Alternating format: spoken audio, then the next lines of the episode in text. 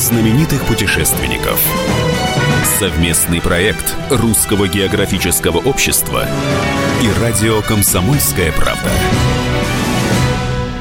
Здравствуйте, дорогие любители приключений. Вы слушаете радио «Комсомольская правда» и в эфире совместная с Русским географическим обществом программа «Клуб знаменитых путешественников».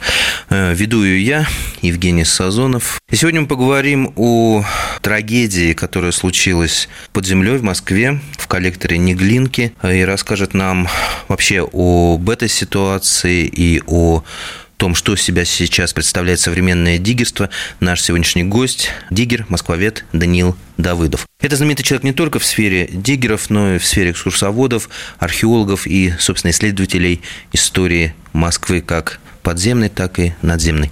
Но прежде наша традиционная рубрика «Новости РГО». Клуб знаменитых путешественников – в Арктике отметили День российского флага. Огромный триколор развернули возле дрейфующей станции «Северный полюс-41». Акция стала частью проекта «Все стихии», в ходе которого флаг Российской Федерации разворачивается в самых экстремальных условиях и знаковых местах планеты.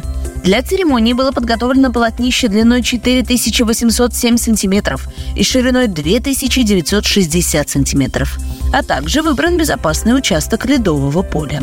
Флаг разворачивали 24 полярника. РГО и Всероссийский институт генетических ресурсов растений имени Вавилова приглашают всех желающих принять участие в специальном фенологическом проекте «Плоды науки 2.0». С 21 августа по 1 ноября 2023 года мы наблюдаем за дикими и культурными плодовыми деревьями, чтобы помочь ученым в создании масштабной базы данных. Сведения позволят уточнить ареалы произрастания плодовых культур, особенно дикорастущих, а также выявить перспективные маршруты научных экспедиций для сбора образцов. Полученные в таких экспедициях материалы пополнят крупнейшую в России коллекцию генетических ресурсов растений. Для участия установите приложение «Окружающий мир». Начался второй этап совместной комплексной экспедиции РГО, Минобороны и Национального парка «Русская Арктика» на остров Земля Александры в архипелаге Земля Франца Иосифа. Ученые проведут широкий спектр научных исследований, а еще на острове Земля Александры пройдут торжественные мероприятия, посвященные 150-летнему юбилею открытия экспедиции Карла Вейприхта архипелага Земля Франца Иосифа. Клуб знаменитых путешественников – Итак, в гостях у нас Даниил Давыдов, диггер, москвовед, и сегодня мы поговорим о ситуации, которая сложилась, собственно, с диггерством. Отталкиваемся мы от трагедии, которая, к сожалению, произошла а, в коллекторе Неглинки, где погибло 8 человек. Справка. Даниил Давыдов, диггер, еще в 2006 году затеял проект с подземными экскурсиями. Долгое время маршрут был лишь один по руслу Негринки, спрятанной под Москвой. Подобных экскурсий на тот момент никто не делал. Через несколько лет Даниил разработал и другие маршруты по коллекторам. Начал собирать историческую информацию и стал экскурсоводом. Сейчас работает гидом и на земле. Вел программу на радио, делал собственное расследование об исторических зданиях Москвы, сотрудничал с экологическими организациями. А, Данил, вот после этого трагического события, прогремевшего, ну, случившегося в Москве, но прогремевшего на всю Россию, э, многие говорят, что все, на, на этом, на диггерстве можно поставить крест. Вот ваше мнение. Диггерство – это увлечение в первую очередь. Ну, кто-то может этим зарабатывать деньги, как это было, например, в моем случае, организовывать экскурсии. В основном, конечно, это бескорыстное увлечение, это исследование городской истории, потому что под землей очень много исторически важных и интересных объектов, и люди спускаются под землю, атрибутируют подземные старые сооружения, коллекторы, технические помещения, подвалы. Это, конечно, такая археологическая задача. Ну, собственно, само слово «диггер» а, роднит нас с археологами, потому что вот первые подземные исследователи стали работать еще в 1908 году, когда при Императорском археологическом обществе была создана комиссия «Старая Москва» для исследования исторических рукотворных подземелий. Вот там наши корни. То, что сегодня это, конечно, трансформировалось в молодежные увлечения зачастую. Ну, я думаю, что это веяние времени, интернета, потому что диггер, археолог, ну, если не тире можно ставить, то это два родных брата. И точно так же я часто работал с археологами. Поэтому вот кто этим увлечен, для кого это стало частью жизни, конечно, будет спускаться под землю. Но эм, говорить о какой-то коммерческой деятельности под землей, я думаю, не придется еще долгое время. И я очень надеюсь, что все-таки правительство Москвы войдет в положение и постарается решить проблему не только запретами, но и предложит какую-то альтернативу. А какая может быть альтернатива? Вот э, несколько лет назад я предлагал проект открытия подземного музея в Неглинке, где можно было бы рассказать об истории ЖКХ. Это самый старый коллектор Москвы. Его описал Владимир Алексеевич Гелеровский. Вот именно по нему он путешествовал. И этот коллектор выведен из эксплуатации. 30 лет он фактически брошен, хотя и соединяется с действующей системой реки Неглинка, которая обслуживает ГУП Мосводосток. А вот этот участок не обслуживает. 604 метра. Ну, можно привести в порядок, сделать, рассказывать рассказывать об истории Москвы, об истории литературы, почему Гелеровский туда пошел. Вот совершенно аналогичный пример есть, например, в Париже. А, Виктор Гюго спускался в свое время в парижские коллекторы. Его это настолько впечатлило, что 60 страниц в романе «Отверженные» посвящено описанию путешествий Жана Вальжана по подземному Парижу. Сделали музей. Ну, интересно, действительно, это городское литературное достояние. И в Москве можно было бы сделать что-то подобное. Вот я очень надеюсь, что после трагедии, которая, к сожалению, произошла, городские власти, мэр Москвы, замы мэра найдут время и желание связаться со мной, чтобы окончательно проработать этот проект. Потому что уже был направлен проект, но тогда нас поддерживал меня и моих коллег из Всероссийского общества охраны памятников истории и культуры. А, поддерживал а, Владимир Мединский, он тогда занимал должность министра культуры. Потом он переходит на другую должность, и фактически вот этот рычаг рычаг, который мог бы сдвинуть с мертвой точки этот маховик, этот рычаг у нас исчезает. Угу. Ну, понятно, что я, как простой гражданин, не могу позвонить мэру Москвы или заму мэра там, Петру Павловичу Бирюкову и сказать, вы знаете, у меня замечательный проект, когда у вас будет время. Они мне при желании, там, или их помощники, они, конечно, могут со мной связаться очень легко. Ну, запрещать бессмысленно, лазить будут все равно? Конечно, конечно. Интерес был, есть и остается. Но просто сегодня, скажем так, экскурсии под землю были в серой зоне. Они перейдут в дарк-зону. Вот точно так же раньше, например, э, люди лазили по метрополитену, потом за метрополитен ввели штраф 30 тысяч рублей, а был когда-то 500 рублей. Весь метрополитен был открыт, доступен. В метрополитен 20 лет назад можно было спуститься вот через обычный люк, который знал, принято интересно. у нас называть канализационными. На самом деле они в самые разные коммуникации ведут. И я много раз так спускался через колодец в метрополитен. Но к чему это привело? Да, все закрыли. Конечно, народа стало ходить меньше, а может быть и нет. Теперь мы это не можем отследить, потому что люди уже не показывают фотографии в соцсетях. Ну, есть объекты, которые действительно все-таки предназначены для перевозки пассажиров, где повышенная опасность.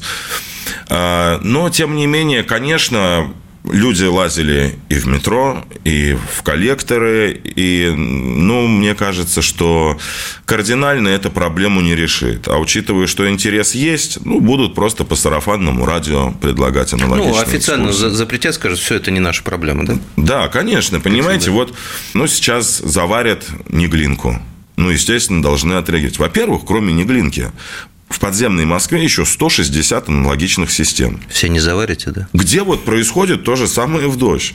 Mm-hmm. И если мне нужно будет спуститься, мне, диггеру с большим опытом, я спущусь туда, ничего не разламывая, потому что я хорошо знаю эти системы, я знаю, через какие подключки можно туда подойти.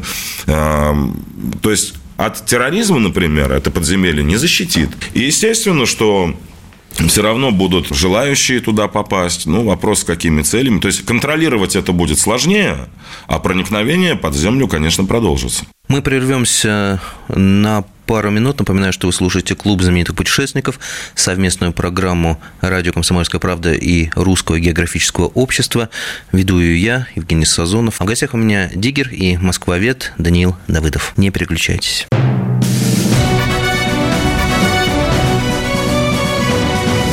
Клуб знаменитых путешественников.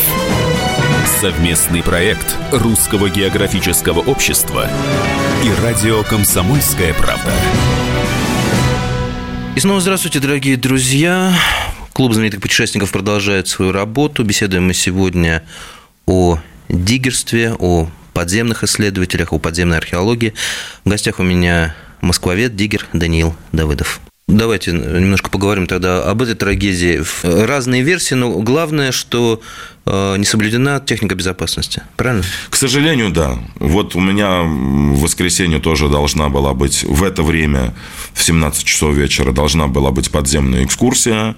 Э, прогнозы погоды с 15 часов обещали дожди, и я все экскурсии отменил. Никаких спусков под землю я не предполагал в этом. Ну, то есть и ваши коллеги опытные тоже отменили, получается, да? Ну, а у меня коллеги-то вот, собственно, Никита Дубас, ну и еще один товарищ, э, который недавно начал этим заниматься.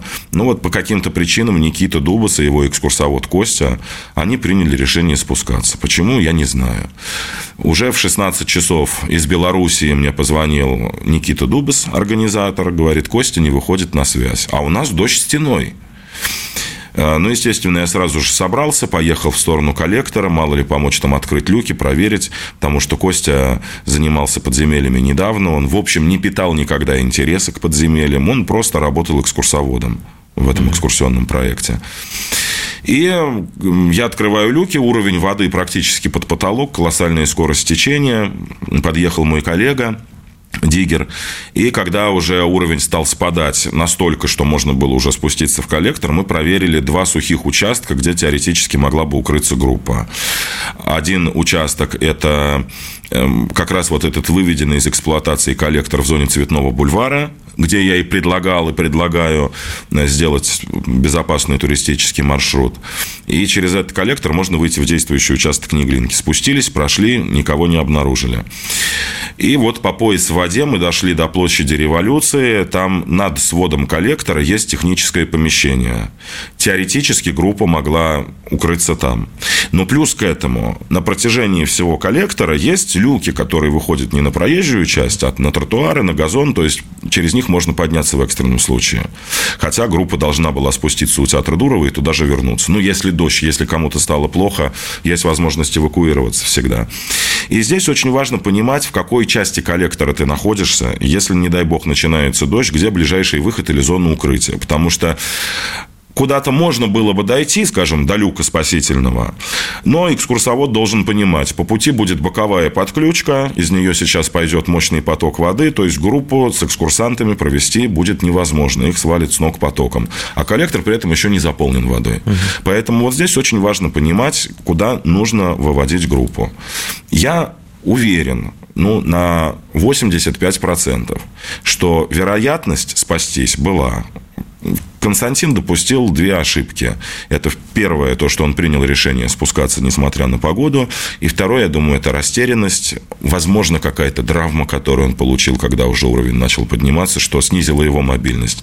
А люди оказались там впервые. Естественно, что сами они не могли сориентироваться а Константин по каким-то причинам допустил ошибку и не вывел их на поверхность. Ну, еще третья причина, видимо, он все-таки плохо знал маршрут. Если Я думаю, да. Была смс ребята, где там можно выйти в Я думаю, да. Ну, там э, была смс а, может ли он вывести группу на Трубной площади? Действительно, вот Никита Дубас получил эту смс находясь в Беларуси чем сложность? Если вывести группу, ну, это уже самый центр, это лишнее привлечение внимания. Константин, наверное, испугался этого. Даже так? Да, поэтому он посоветовался со своим организатором. Я не знаю, что ему ответил организатор, но когда а, стоит вопрос жизни и смерти, ну, тут вообще не может быть никаких разговоров. И если была бы необходимость вылезти на площади революции или на театральной площади, то надо было вылезать, не думая ни о чем. Но ну, это, опять же, говорит все-таки о малоопытности. Вообще, Константин был прекрасный, добрейший человек. Я не знал его очень близко, мы были просто знакомы. Он занимался альпинизмом, он был туристом, ну, подземельями занимался постольку поскольку. Вот. И, конечно, Константина очень жалко, потому что действительно, человек был вот по-настоящему искренне добрый, хороший. Но опыта не хватило. Вообще, я, честно говоря, очень близко эту трагедию воспринял, потому что там, ну, я отец, у меня Понимаю, дочь, да. и я вот это вот увидел, что отец повел дочь э, юную туда, и они вместе погибли вообще. Это, конечно, ужасная трагедия, действительно. Но я хочу сказать, что вообще диггерство это все-таки, как это, это может показаться странным, но тем не менее это достаточно безопасное увлечение и занятие, потому что очень много народу и в городах, и в других странах увлекается подземельями. Ну, как много? Я думаю, что в Москве сегодня ну, можно насчитать порядка трех тысяч человек, которые скажут, да, я увлекаюсь дикерством. Это которые водят экскурсии? Не, не, не, не, ну просто которые сами по себе периодически куда-то лазят. Угу. Это при том, что сегодня большинство подземелий закрыто. А 20 лет назад, когда мне было 18-19 лет, открыто было все. И под землю спускались толпы молодежи. И вы представляете, в каком состоянии иной раз спускались эти толпы молодежи. И залезали и вентиляционные стволы метрополитена с риском упасть вниз, и карабкались по тюбингам. Это такие ячейки, из которых метрополитен, вот тоннель или шахта состоит. То есть риска для жизни, конечно, было очень много. Но вообще в диггерстве летальные исходы бывают, тем не менее, редко. Но вот последний раз такое очень громкое было дело в 2019 году. Блогер и диггер Константин, э, вернее, Алексей Кулаков и блогер Павел Шпунтенков, автор канала Road to Film, uh-huh. белорусский, они спустились в канализационный коллектор и ну, официально задохнулись. Не знаю, были разные версии. Потом все-таки экспертиза сказала, что смерть наступила в результате асфиксии. Но они спускались в канализацию без экскурсии, они отправились снимать блог. И, ну, вот при такой, в общем, чистоте э, каждую неделю спускается в Москве под землю несколько десятков человек. Это и любители, это и экскурсии. И вот при такой частоте, ну, летальные случаи все-таки не так часто происходят. Поэтому я, как человек опытный, я не могу назвать диггерство очень опасным делом. Мне тоже говорят, у тебя такая опасная профессия, ты под землей. Но она не опаснее, чем работать водителем фуры, или она не опаснее, чем работать водителем автобуса, когда водитель также несет э, ответственность за пассажиров в салоне ну, не опаснее. Наверное, даже опасности меньше, если соблюдать э, все правила. Данил, а ясно, что сейчас опять все утихнет, люди начнут опять ходить. А как человеку найти э, опытного проводника? Где его искать? Дело в том, что я, конечно, не буду продолжать экскурсии. Вот я в 19 лет проводил экскурсии по подземельям по несколько раз в неделю. И сейчас, конечно, я лишился двух третей своего заработка. Ну, у меня есть лекции, у меня есть пешеходные экскурсии, какие-то проекты, куда-то меня зовут, приглашают, я что-то еще организовываю. Конечно, для меня это ну, очень такой серьезный удар для меня лично финансовый, для моей семьи. Но после вот этой трагедии я понимаю, что продолжать все так, как это было, уже невозможно. Вот вы знаете, 19 лет я водил людей. Я провел тысячи человек по, по московской подземке. Тысячи. Без каких-то эксцессов? Было всякое. Всякое? На улице начинались дожди, когда их не обещали. А, мы там, ну, я не знаю, рвались костюмы, люди падали в воду. Ну, всякое происходило. На меня нету ни одного негативного отзыва. Да, я э, там принимал, наверное, те решения, которые должен был принять. Я всегда готов был отменить группу, вернуть деньги по предоплате, хотя, а, ну, как это вот обычно происходит? Там приезжают из другого города туристы. Мы два дня в Москве записались на экскурсию. На улице дождь. Мы больше не приедем, у нас отпуск. Ну вы что, Данил, мы готовы поплавать. Но они-то не понимают, что там будет в дождь. Это напоминает как путь на Эверест и плохая вот. погода. Ну, мы же заплатили, мы должны дойти. Нет, разворачиваемся. Вот, да, вы понимаете, как это происходит. И, конечно, нужно, не, несмотря ни на что, несмотря на то, что там будут грозить, что мы на вас напишем плохие отзывы, ребята, вы напишите плохие отзывы, это будет лучше, если вы вообще никакие потом не сможете написать. И здесь, конечно, это ответственность экскурсовода. Я не смогу продолжать экскурсии вот именно в таком формате, э, который, в котором я проводил 19 лет экскурсий. Меня это настолько выбило из колеи, настолько меня это напугало вот именно сама ситуация. Ведь в сущности, э, ну, то, что у меня таких трагедий не произошло за 19 лет, наверное, это и моя заслуга в этом тоже. Но, знаете, вот я просто помню рассказы спасателей, которые работали на терактах в московском метрополитене. И говорят, что до того, как мы принимали участие в терактах, мы ездили пассажирами совершенно спокойно. А после того, когда мы увидели искореженные вагоны, искалеченных людей, больше, да? ведь мы теперь уже не можем относиться к метрополитену по-прежнему. Вот у меня, вы знаете, такая же ситуация. Несмотря на то, что я считаю себя профессионалом, и я думаю, многие смогут это подтвердить. Ну, конечно, меня, на меня это колоссальное впечатление произвела эта трагедия, которая ну, случилась у моих соседей по экскурсионному бизнесу. То есть тогда больше не ходим, да? В ближайшее время точно нет, а если маршруты возобновятся, то, конечно, уже в каком-то другом формате. Э, ну, здесь у меня вся надежда на правительство Москвы, что они проявят интерес. И, и мы, из, и мы, да, и мы сможем как-то да? совместно разработать маршруты. И снова мы уйдем на небольшой перерыв. Напоминаю, что вы слушаете «Клуб знаменитых путешественников». У микрофона постоянно ведущий Евгений Сазонов. А в гостях у меня москвовед и диггер Даниил Давыдов.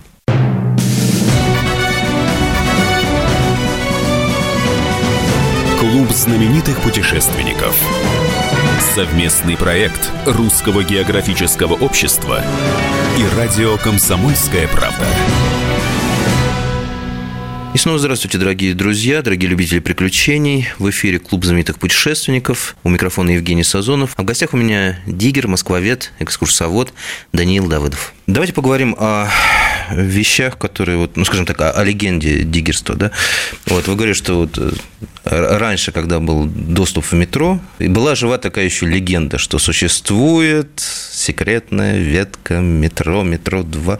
Вот что это она или нет? Приходилось ее видеть или нет? А, ну, объекты военного назначения, конечно, есть. И если в начале 90-х, когда произошел развал Советского Союза, талантливый писатель Владимир Гоник даже написал целый роман «Преисподняя» о спецобъектах, где некоторые спецобъекты он описал довольно точно. То есть он был все-таки там, да? Это да, не да, фантазия? Да, это не фантазия. А, сюжет романа фантастичен, а объекты, которые он описывает, некоторые существуют на самом деле и достаточно точно описаны. То сейчас, учитывая то, что происходит в мире и то, что происходит в нашей стране, ну, я бы воздержался говорить э, что-то конкретное об этих объектах. Э, ну, скажу, что, конечно, в любом государстве подобные объекты существуют. Просто не всегда знаешь, что сказать и что может быть использовано против, и как кто это может услышать, и как этим воспользоваться. Хорошо, то не будем тогда об этом. Тогда у... существуют ли подземные города? Города – это тоже очень, э, понимаете, такое понятие эфемерное. Ну, вот, например, мы не можем представлять автомобиль без двигателя. Хотя мы его не видим. Вот сегодня подземелье мегаполиса – это фактически двигатель города. Под землей сосредоточены все системы жизнеобеспечения. Водоснабжение, водоотведение, электроснабжение, метрополитен, коммуникации, которые обслуживают метрополитен. Но это подземная часть города. В общем, это можно условно назвать подземным городом. Кто-то предполагает, подземный город – это какой-то многоуровневый бункер. А, такие бункеры существуют, и есть крупные бункеры, которые могут там вместить в себя и 10, и 12 тысяч человек, и меньшие по объему вмещения места укрытий, они тоже существуют, но они, опять же, находятся в ведомстве специальных организаций, которые Туда обеспечивают их безопасность. Туда, во-первых, не залезешь, ну и учитывая то, что все-таки сейчас у нас СВО идет, в СУИ тоже лучше не упоминать. Я могу сказать только одно. Они есть, конечно. Вот когда говорят подземный город, ну что такое подземный город? А вот в Париже, например, там другая ситуация. Там вырабатывали известняк, для строительства города. И э, осталась огромная сеть вот этих выработок. Вот знаменитые парижские катакомбы – это выработки, которые образовались в результате добычи известняка. Тоже подземный город, но по характеру он абсолютно отличается от Москвы. Но ну, у нас подземной. такого нет, да? Ну, есть в Подмосковье каменоломни, просто у нас строительство каменное началось достаточно поздно по сравнению с Европой. Вообще, как это происходило? Строили из того материала, который был в ближайшем доступе. Что дешевле и проще разработать, то из того и строили. Средняя полоса России – это древесина, поэтому у нас могли из дерева построить крепость, дворец, замок, все что угодно. В Италии древесина была дорогой, поэтому использовали в основном известняк, впоследствии глину, то есть кирпичное и белокаменное строительство. И именно итальянцы впоследствии в 15 веке привезли нам вот эти, ну, как сегодня мы сказали, строительные нормы и правила каменного и подземного строительства. Потому что перестраивался Кремль, строились крепости, и крепости не могли существовать без потайных сооружений защиты. Что такое потайное сооружение защиты? Подземный погреб, где хранится порох, водонакопительная цистерна на случай осады, подземный ход эвакуации или там наступление в неприятельский тыл. Неприятель город окружил, а горожане могут тайным подземным ходом выйти, там удар нанести, планы разведать, еще что-то сделать или эвакуироваться. Естественно, подземное пространство – это пространство благодатное для незаметного с поверхности перемещения, хранения. Но ну, у нас под Москвой что-то вот подобное осталось с тех незапамятных времен? Ну, осталось Или... фрагментами, фрагментами небольшими, да, небольшими фрагментами осталось. Я несколько лет назад принимал участие в съемках в Кремле, было два, две съемочные смены, потрясающие совершенно, и я очень надеялся, что комендатура Кремля пустит нас э, там с режиссером и со съемочной группой в башенные подземелья, но безопасность была превыше всего. Нас пустили под землю, но только вот в археологические раскопы. Был очень смешной случай а, с президентом археологии РАН Николаем Андреевичем Макаровым, который там руководил а, раскопками. В конце фильма по сюжету а, он, значит, мне должен был сказать, сейчас мы спустимся в подземный Кремль и подойти к люку. А люк, ну, обычный вот как колодец, как канализационный колодец, условно говоря, он ведет в археологическое окно раскопали, сверху застеклили, и вот чтобы попасть внутрь этого археологического окна, ну вот технический вход через люк. И я подхожу и говорю, Николай Андреевич, а можно я этот люк открою? Он говорит, открывайте. И мы с ним спускаемся вниз. И вот во время съемок, пока нас снимали, все, мы отсняли это финал под землей, и поднимаемся наверх, а там, естественно, стоят сотрудники ФСО, которые обеспечивают безопасность. И я счастливый, потому что, ну, это уникальный случай побывать в подземном Кремле, даже вот в таком археологическом окне, и я поднимаю голову и говорю какому-то сотруднику ФСО, говорю, вы представляете, я в истории Кремля первый диггер, который на глазах сотрудника спустился под землю, и, э, значит, меня не задержали. На что мне ответил сотрудник, говорит, вы к тому же, Даниил, первый диггер, который на глазах сотрудника выбрались из подземного Кремля, и сейчас пойдете домой. Смешно. За время путешествий подземных было ли что-то вот наиболее интересное, что вы увидели? Что вот в сердце ну, всегда осталось? Очень много, конечно, всего интересного. Интересная и подземная Абхазия. Это угольные шахты, вход в которых находится в прекрасных пейзажах, среди прекрасных пейзажей горных. Но это особая специфика. И в свое Но время... Это спелеология, да, получается? Ну, шахты нет, спелестология. Вообще вот у нас так условно можно поделить подземные исследования на спелеологию. Это исследование природных подземных пространств. Спелестологию – это исследование рудников, каких-то старинных подземных сооружений, и диггерство, которое обследует исторические, ну или вообще там технические, урбанистические подземелья. Вот это такое разделение не так давно произошло, а так в разное время то археология этим занималась, то спелеология, то там археолог-спелеолог назывался подземный исследователь. Ну, именно вот это все дало современному диггерству развитие. И много, конечно, интересного. В свое время, когда мы там не враждовали, я ездил ездил на территорию Украины в Одессу, и на меня это произвело колоссальное Катакомбы. впечатление. Катакомбы Одессы. Это удивительное что-то. Это самые крупные в мире э, системы заброшенных подземных выработок. Суммарная протяженность картографированных участков – две с половиной тысячи километров. Ух ты. Я был в подземном Париже, я был в подземной Праге, в подземном Милане. И везде есть что-то свое, везде есть что-то интересное. Я бывал в Подмосковье, там в Тульской области, в системе гипсовых выработок, которые там 60-х, 70-х годов вот уже выработанные участки использовали для хранения госрезерва, то есть стратегический запас, запас продовольствия. Ну, потом там один вот такой бункер освободили. Вот это были, наверное, самые крупные подземелья, в которых я побывал по своему диаметру. Высота зала ну, скажем, 15 метров. Ширина зала 30 метров. И протяженность выработки около 800 метров. И вот в ряд сделано там 6-7 вот таких выработок. Они соединены транспортными тоннелями. Там перевозка всех этих продуктов, обслуживание осуществлялось обычными грузовиками ЗИЛ-130, вот советскими. Там эти остовы грузовиков валяются, они игрушечными выглядят. Вот если была бы задача, ну, теоретически, провести, например, э, там, байк-шоу под землей или фестиваль Казантип, который вот раньше проводился, ну, какой-то вот массовый, большой, там, я не знаю, ну, на 6 шествие, наверное, там не, поместится, не знаю, сейчас проводится или нет. Там фестиваль на, там, предположим, 15 тысяч человек. Вот там подземные помещения позволяли бы вместить это количество народа, чтобы все чувствовали себя комфортно. Еще акустика, да? Да, поэтому, конечно, все подземелья разные, и все они производят впечатление. Но я не говорю про Неглинку или там другие системы речек. Ну, представьте, я впервые спустился в Неглинку, когда мне было 14 лет. То есть, почти 25 лет назад. Сейчас мне 38. 39 уже скоро будет. Ну, Неглинка, вот она, она родная. И, конечно, знаете, еще вот это вот то, что произошло недавно, 20 августа, это вот ощущение, как будто ну, соседей вот по лестничной площадке пришел маньяк в топором, доме, да, да вырубил дверь и, и всех их перебил. Вот ощущение такое, что ну как, ну ну, что там может произойти? Ну, тут вот все, тут каждый кирпичик, каждая труба, каждая, каждый выступ знаком. Я больше скажу. У нас э, очень часто там пытаются решить какие-то проблемы путем запретов. И я недавно задумался.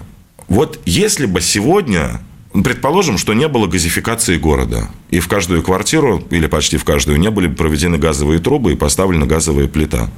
Вот сегодня, ну, мне кажется, это просто не разрешили бы сделать. Мы просто к этому относимся как к чему-то очень привычному. Но сегодня вы сказали, вы сошли с ума, а если кто-то газ не выключит, люди отравятся. А если не выключить, черкнуть спичкой, будет взрыв в многоквартирном доме. Да как это вообще? А если утечка? А если авария? Но для нас это привычно. И в то же время для человека, который не связан с подземельями, конечно, кажется очевидным, что о, это очень опасное занятие. Да нет, друзья мои, спускаться под землю соблюдая технику безопасности, не опаснее, чем пользоваться газовой плитой или выезжать на мотоцикле на дорогу. Ну, не опаснее. И снова мы уйдем на небольшой перерыв. Напоминаю, что в эфире для вас работает клуб знаменитых путешественников. У микрофона Евгений Сазонов, а в гостях у меня замечательный рассказчик, диггер, москвовед Даниил Давыдов.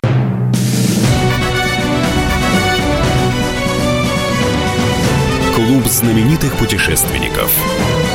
Совместный проект Русского географического общества и радио «Комсомольская правда». И снова здравствуйте, дорогие друзья. Клуб знаменитых путешественников продолжает свою работу. У микрофона Евгений Сазонов. А в гостях у меня диггер, москвовед и замечательный рассказчик Даниил Давыдов. Даниил, ну, я могу понять, там вот э, подземные пещеры, выработки, да, это все такое необычно интересное. Но, опять же, вот вы говорите про знакомую Неглинку, где каждый кирпич знаком. Ну, в принципе, а зачем такой длинный маршрут нужен был? Ведь, в принципе, там все одинаковое или нет? Нет, все не одинаково. И дело в том, что Неглинка, система Неглинки перестраивалась в разное время. Например, в системе Неглинки сохранился участок, он непротяженный, около 100 метров. Это самый старый действующий коллектор Москвы. Он попал в официальные документы, в план эксплуатации в 1804 году. Сегодня этот план эксплуатации находится в Московском музее воды. Каждая страница подписана там гидроинженером Иваном Герардом, который проектировал э, Мытищинский водопровод после смерти первого инженера. И вот по его проекту был построен этот участок, который служит до сих пор. Дальше мы выходим из него уже в современный коллектор 70-х годов, бетонный тоннель, который может показаться однообразным, но он крупнейший из коллекторов водоотведения в Москве диаметром 4,5 метра и ширина 5 метров, высота 4,5, ширина 5. Ну, настоящая подземная улица. По нему нужно дойти до Трубной площади, там мы опять можем зайти, увидеть вот начало этого коллектора, который описывал Гелеровский. Потом можно пройти до там, площади революции, и там есть уникальный для России коллектор, больше у нас таких сечений, форм, размеров нету. Это коллектор 1914 года, его хотели построить от площади революции до Трубной площади, но помешала Первая мировая война. Строил инженер Михаил Павлович Щекотов, гидроинженер был, его задача заключалась в том, чтобы вывести коллектор Неглинки из-под Малого театра и отеля «Метрополь». Вот если показывать хотя бы один из этих участков вживую, остальные там, не знаю, на фотографиях и на схемах, мне кажется, это вообще было бы уже большим подвигом, большим достижением, потому что под землей сосредоточена важная часть истории Москвы которую обычный человек не может увидеть. И мне искренне жаль, если вот не будет эм, проведено никаких работ в этом отношении, и москвичи не смогут познакомиться с подземной историей Москвы, которая по-своему тоже уникальна, как и любая подземная история другого города. Ну вот если, дай бог, будут делать музей, это будет что-то вроде базилики в Стамбуле? Как... Нет, э, базилика в Стамбуле – это совершенно другое сооружение. Оно все-таки больше похоже на подземный зал с колоннами. А у нас это трубопровод, где человек может пройти в полный рост, то есть высота около двух метров этого трубопровода коллектора, а ширина около трех метров. Там белокаменный пол, уложенный в 1886 году. Часть коллектора 1804 года, это вот продолжение действующего участка, действующий участок 1804 года перекрыт забутовкой, и дальше вот его продолжение за забутовкой уже без воды. 1804 год, 1819 год. И сейчас, к сожалению, у нас нету помещения, где можно было бы складировать находки. И вот хотелось бы сделать на базе Неглинки вот такой музей, где все это можно было бы показать, разместить, представить. И вот из этого коллектора, конечно, должны быть э, две входные группы. То есть через одну, скажем, в начале Цветного бульвара туристы спускаются, идут по коллектору, проходят, осматривают, задержались, все подсвечено, безопасно, не нужны ни каски, ни сапоги, все подготовлено для этого. Дошли до Трубной площади, поднялись на поверхности и довольные отправились гулять дальше по городу. Э, самое большое сокровище, которое нашли под землей? Ой, ну, знаете, с точки зрения ценностей, вот ну, клад не находил никогда не находил клад. Ну, наверное, это какие-то... Ну, что вот мы эвакуировали тоже там из коллектора Неглинки фрагмент лотка 1886 года Тарусского камня. Вот вопрос стоит с э, этой крышкой Мытищинского водопровода, которую надо как-то доставать из-под платформы Тайнинской. Она несколько сот килограмм весит. Ну, гончарные трубы до революции использовали для устройства систем дождевого водоотведения. Там и в канализации использовались. Потом уже Москву асфальтировали, тяжелые дорожная техника сверху ездила, трубы трескались, их заменяли. Там фрагменты труб с клеймом дореволюционным город Боровичи Новгородской губернии. Это все вот вроде бы мелочи. Кто-то из э, слушателей скажет, ну, подумаешь, какие-то кирпичи, какие-то осколки труб. Но это истории. Вот из этих осколочков, из этих кусочков складывается вот такая мозаичная картина нашей истории. Конечно, все это хочется объединить. А, например, у меня есть друзья, коллеги из Всероссийского общества охраны памятников истории и культуры. У них коллекции кирпичей. Вот тоже нам разрешило Всероссийское общество сделать постоянную экспозицию на Покровском бульваре в одном из своих зданий. Но здание старинное, историческое. И вот сейчас а кирпичи копятся, и там есть э, кирпичи подземного строительства, наземного, а, и огнеупорные кирпичи, которые там применялись в паровозных топках, и все они имеют историю, и там кирпичи 16 века. Казалось, которые... простой кирпич, а сколько Да, это тоже вот такая глиняная история строительства России. И все это надо где-то размещать. А вот сейчас, допустим, увеличить экспозицию, а там уже тоже перекрытие могут не выдержать. Руководство говорит, ну вот вы поставили стеллаж с кирпичами, который там несколько сотен килограмм весит, а вот это, ну, ну некуда поставить. Я очень надеюсь, что по чуть-чуть, по чуть-чуть все будет э, ну, решаться, реализовываться. Мистическое что-нибудь встречали под землей? Я вообще скептик, а, но были случаи мистики. Первое, это несколько лет назад я снимал сюжет в коллекторе речки Пресня. Я спустился туда со своим коллегой, и он меня снимает на телефон для Ютуба. Я стою на фоне уходящего за мою спину коллектора и рассказываю, куда мы спустились и чем мы тут будем заниматься. И когда я уже монтировал сюжет, я увидел, что за моей спиной откуда-то появляется ну, какое-то вот такое переливающееся свечение, которое можно было бы, наверное, сравнить с новогодним дождиком. Как будто кусочек дождика поднимается, зависает на уровне моего затылка, перемещается, отлетает в сторону и э, уходит вот в темноту коллектора. Аж, мороз по коже. Удивительно. Я мог бы, я пересмотрел несколько раз этот момент, стал думать, ну что это? Каким-то физическим предметом это быть не могло. Ну, во-первых, там не было тяги. Во-вторых, это могло бы произойти, если бы, скажем, я спускался сверху через колодец, а там мой коллега снимал меня в это время на видеокамеру или на телефон, и вот что-то там попало с поверхности, и вот так это... Совершенно траектория полета вот этого странного предмета, она ну, была неестественной. То вверх, то вниз, то в сторону, и в конце концов ушла вдаль. Не так давно, это было на Пасху этого года, пасхальное воскресенье, у меня заказ экскурсии в Неглинку, и там есть такой участок коллектора от, Садов, э, от Театра Дурова до Садового кольца, самое начало экскурсии, поскольку идут все в линеечку друг за другом, то мне нужно, чтобы меня все слышали. Ну, а группа там, ну, предположим, 5 человек. И вот для того, чтобы меня все слышали, я иду задом наперед. То есть я иду перед группой, но задом наперед и рассказываю, показываю вот справа это, слева это, это по той причине, а это по другой. В общем, обычная экскурсия.